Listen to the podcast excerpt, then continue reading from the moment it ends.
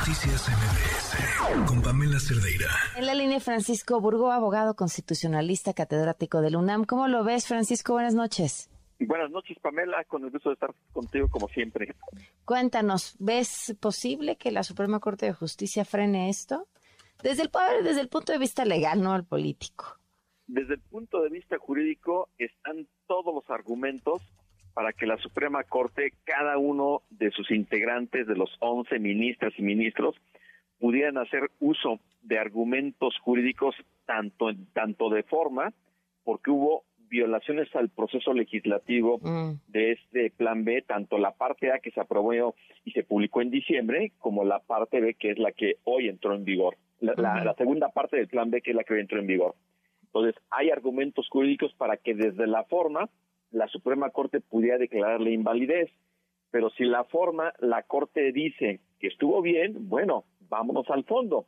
Y en el fondo, sí son muchísimos artículos que integran toda esta segunda parte del Plan B, que son esas modificaciones a cuatro leyes, las que hoy entran en vigor, en donde la Suprema Corte tiene los argumentos. Aquí el tema es que no necesariamente quien tiene los argumentos jurídicos para poder declarar la invalidez, los va a tomar y sobre todo va a emitir un voto para declarar la invalidez, porque hay que recordar que para que la Suprema Corte pudiera declarar la invalidez, la inconstitucionalidad de este decreto en sus dos partes de diciembre y la de el de marzo, se requieren cuando menos ocho votos de los once, es decir, una mayoría calificada.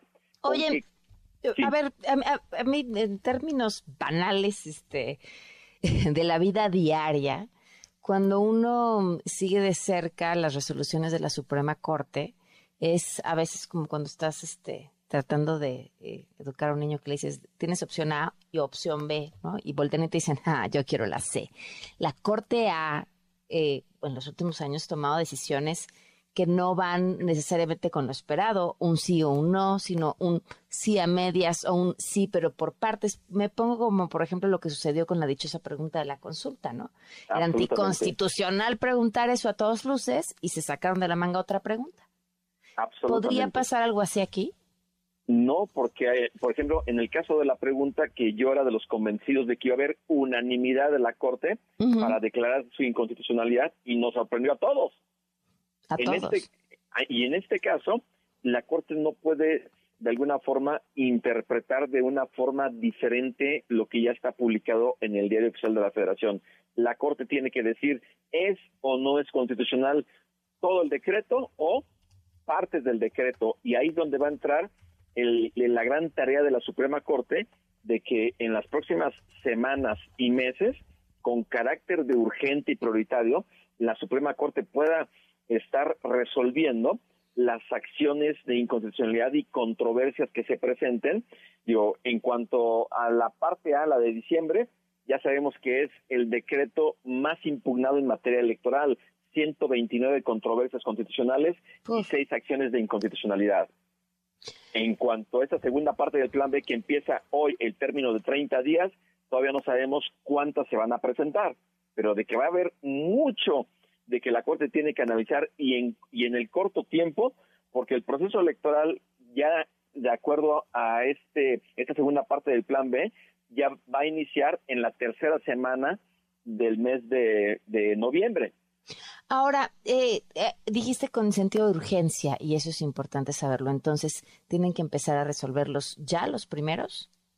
Absolutamente, lo tiene que hacer con carácter urgente, porque estamos hablando de que se requiere tener un marco jurídico que nos dé la certeza a toda la ciudadanía y a las autoridades electorales qué es y cómo lo van a empezar a organizarse, con qué personal van a contar, cuáles van a ser las áreas administrativas, es decir, no es un tema menor el hecho de que se pretenda ya con esta eh, con esta segunda parte del plan B que entró en vigor, no es un tema menor que se vaya a despedir más del 80% del personal y se vayan a estar compactando o fusionando áreas.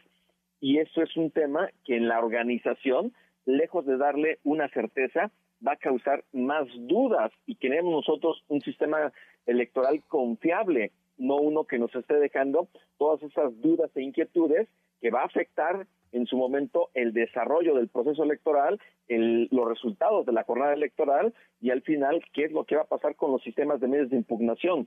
Es decir, es un tema verdaderamente que nos debe de preocupar en torno a nuestra democracia electoral, nuestra democracia constitucional. Pues te agradezco muchísimo, Francisco, que nos hayas tomado la llamada y sigamos hablando. Por supuesto que sí, Pamela. Muy buenas noches. Noticias MBS